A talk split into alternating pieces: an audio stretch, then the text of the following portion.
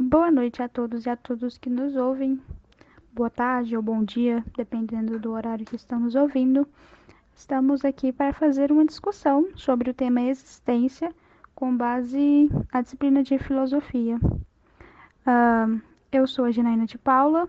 Nós estamos presentes aqui o Gabriel Wesley, a Maria Clara, Maria e a Maria Eduarda. Nós somos do terceiro ano de Vigilância em Saúde e iremos debater pelos nossos conhecimentos de acordo com os textos que nós lemos acerca do tema existência.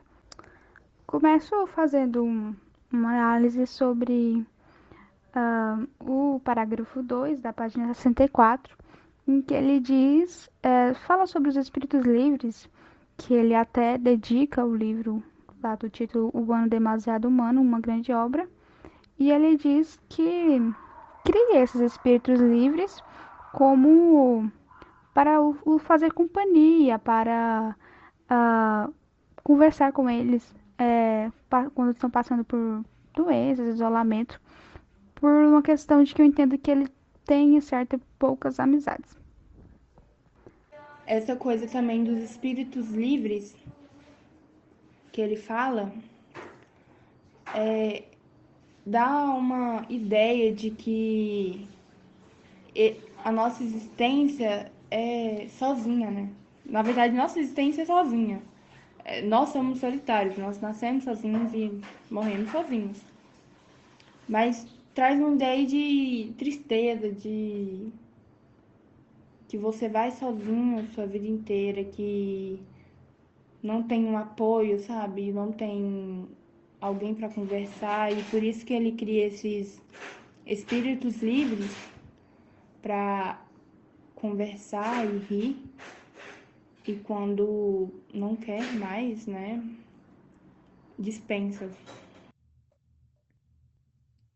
Quando Nietzsche fala sobre, o, sobre os espíritos livres, uh, ele quer dizer sobre a liberdade da consciência, ou seja, é estar além da, da moral maniqueísta. O que, que é a moral maniqueísta? É, é o dualismo entre bem e o mal, o dualismo entre as forças opostas, como por exemplo o Apolo e o Dionísio. E essa, esses espíritos livres quer dizer colocar o ser humano acima da lei. Por exemplo, na, na sua obra que ele fez sobre o anticristo, acho que é o anticristo, é, ou Deus está morto, ele disse, ele diz na verdade que Jesus ele foi um espírito livre, pois ele conseguiu colocar o amor, a vida e o amor às outras pessoas acima acima da, da lei judaica da época. Por isso que ele foi morto. Então Nietzsche ele afirma que Jesus foi um espírito livre por ele ter se colocado acima da lei que estava sendo empregada na época. Foi durante a obra do Anticristo que ele fala que Jesus foi um espírito livre, porque Jesus veio como um homem e não como um Deus, por isso que ele era livre. E ele vai afirmando isso no decorrer, falando que Jesus colocou o homem, o amor que ele sentia acima da lei, uma coisa que a gente não faz por conta da moral. A moral nos faz colocar a lei acima de qualquer coisa que a gente vai fazer, como a é, a ligação que tem entre o bem e o mal. Jesus se liberta disso, porque ele tem a plena concepção que se ele ama, se ele ama a gente, ele não vai fazer nada que irá nos prejudicar. E nós não, nós não fazemos isso, a gente não tem essa perspectiva.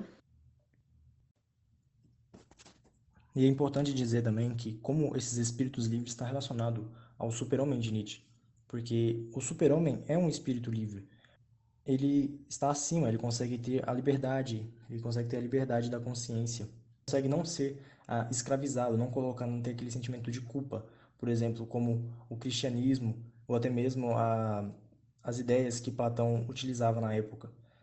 Esses espíritos livres, ou o super-homem, ele consegue estar tá acima da, da moral, ou seja, acima das, das leis empregadas. No parágrafo 1067, ele faz algumas, alguns questionamentos sobre o mundo. Ele diz assim: Sabeis se quero que é o mundo para mim? Devo mostrá-lo a vós em meu espelho? Então, acredito que mostrar a nós da forma que ele vê isso, né? Ele diz: Este mundo, uma monstruosidade de força, sem início, sem fim, uma firme bronze e grandeza de força que não se torna maior nem menor, que não se consome, mas apenas se transmuda. E então ele pensa bastante sobre esse motivo da nossa existência, né? E ele também fala sobre a vontade de potência. O que é essa vontade de potência? É, eu entendo como a nossa vontade sobre as coisas, a nossa vitória sobre nós mesmos. Ah, ele diz assim: que este mundo é a vontade de potência e vós sois essa vontade de potência. Se nós somos a vontade de potência, nós somos ah, os nossos esforços, as nossas ações acerca de determinados objetivos. Então, a própria vida é a vontade de potência. Quando Nietzsche fala sobre o mundo, né, ah, para ele o mundo ele é cheio de conflitos, ele é cheio de conflitos constantes que não tem um propósito, que não tem uma ordem. Então, para ele, essa é, é a essência do mundo. Né? Então, por isso, o único jeito, na verdade, o único jeito de acabar com isso é com, um, com a vontade de potência, né? Ou vontade de poder. Que essa vontade de poder, de poder é expandir, é expandir na realidade. Então, a vontade de potência é tipo uma, uma motivação, uma força motivacional. Ele fala que o sentido da vida não está fora do mundo, mas sim está dentro dele. E isso é uma totalmente uma crítica é, ao cristianismo, que fala que, que nós somos uma criação, né? que nós não nós somos criados e quando morremos a gente vai para outra outro tipo de, de, de, dimensão, ou seja, ir para o céu. Ou seja, o sentido o sentido da vida está fora do mundo, como se ele imaginasse que o sentido da vida está fora da vida. Então, quando ele diz que o sentido da vida está no mundo, ele quer dizer que o sentido da vida está dentro de nós mesmos. E é preciso para descobrir isso é através do autoconhecimento. E o que é esse autoconhecimento? É justamente a vontade de poder. E por isso que quando a gente realiza algum tipo de atividade, a gente quer pôr o nosso melhor, a gente quer fazer o nosso melhor, porque isso já é algo da nossa, da nossa biologia, já está presente em nós há muito tempo, né? desde quando nós fomos criados. Ele também diz que nós não temos culpa de estarmos assim, de ser assim, que nós que julgar a nós mesmos é julgar ao todo, que nós somos o todo, que nós não não temos fim, que um fim foi uma coisa que nós criamos, né? E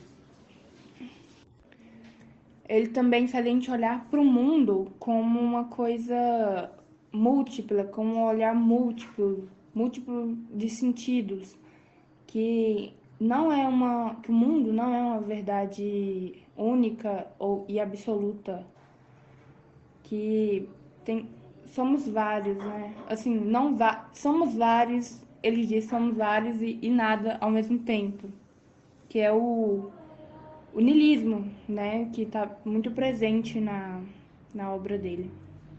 O niilismo, é, essa corrente filosófica, traz para gente né, a questão da redução da existência ao nada, né? Então, aniquila a, a existência, traz a, a, nossa existência como sem sentido, né? Desprovida de, de razões para estarmos aqui existindo. Exatamente. É, o niilismo ele é como a negação, né? de todos os valores né, a, que a gente considera como uma verdade, né, que a gente chama como verdade. E ele também é bastante cético, porque ele é também a rejeição de qualquer sentido que é relacionado ao sentido da vida.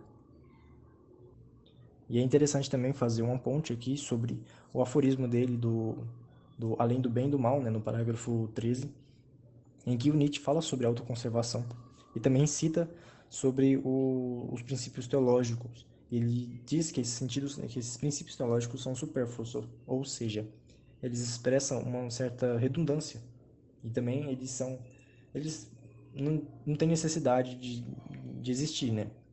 E até mesmo ele cita o, um filósofo, o Spinoza, acho que é Spinoza que se que fala o nome dele, que assim pronuncia, que também ele fez uma crítica a, aos princípios teológicos principalmente o cristianismo. Sim, porque como ele é adepto do niilismo, os princípios teleológicos não fazem sentido para ele, né? Porque os, os princípios teleológicos são os fins, né? A teleologia estuda os fins. E ele acha isso supérfluo, né? Por isso ele critica o impulso da autoconservação como impulso cardinal, né, que muitos filósofos estabelecem no, no, nos seres, né, nos seres vivos.